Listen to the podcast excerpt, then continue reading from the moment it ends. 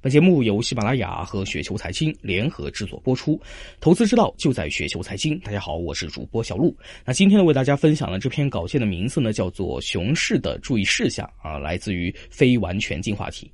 前几天呢，指数呢又创了很久以来的收盘新低啊，市场氛围呢是一片的惨淡。熊市呢，并不是一个有准确内涵的一个概念，是对过去的一段时间啊市场状况的大致的一个描述。它预测不了明天的市场走势，也预测不了下个月、下一年的市场走势。现实中的利空因素呢是实实在在的，然而当其一出现啊，市场便立刻反映出其所有的预期。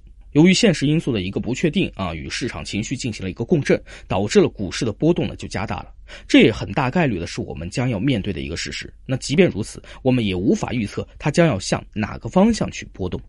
还是那句话啊，市场的中短期走势在绝大多数的时候呢都是不可预测的，只有少数极端状态下具有一定的可预测性。所以呢，熊市的第一个注意事项是不要预测走势。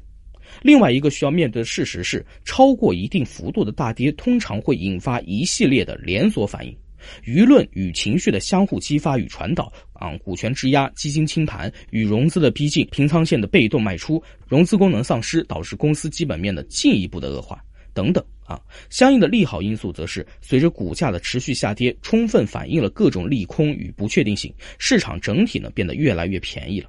当然，并不是所有公司的股价下跌都代表着更有投资价值，分几种情况啊。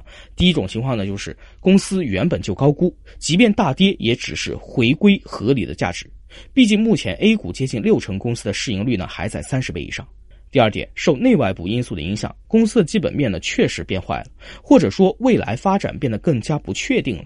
不管是贸易战还是说去杠杆，对一些公司的潜在影响呢是实实在在的。每一轮经济危机垮掉的公司也不是少数，千万不要认为熊市大跌对于所有的公司来讲都是机会。那第三点，如果说真正的影响很小，或者说下跌的幅度超过了真实的影响，此时价值才算是真正的有所体现。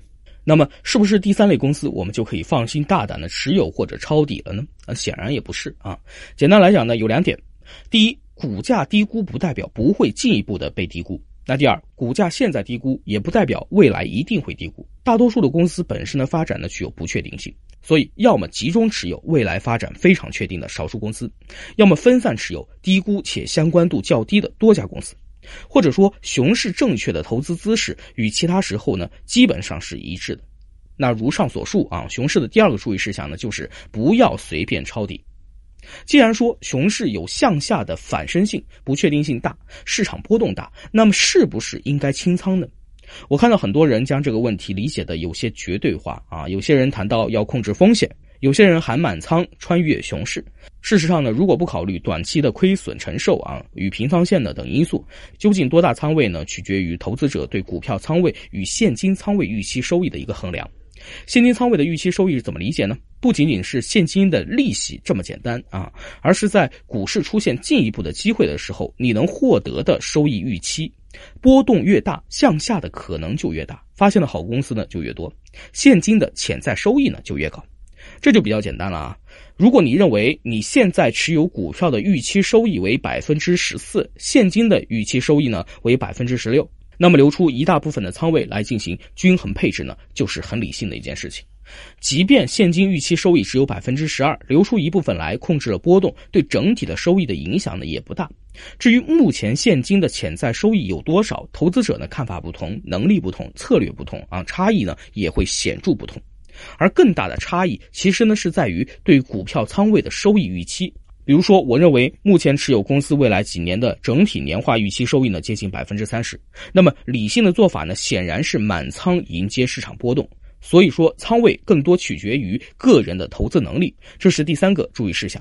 那最后一点需要注意的是，熊市不应妄谈心态，贪婪必须注意方式。很多人呢将别人恐惧我贪婪，在大跌的时候坚守，当做是一种投资的美德。但切记啊，投资并不需要美德，投资首先比的是认知，其次才谈得上心态或者贪婪。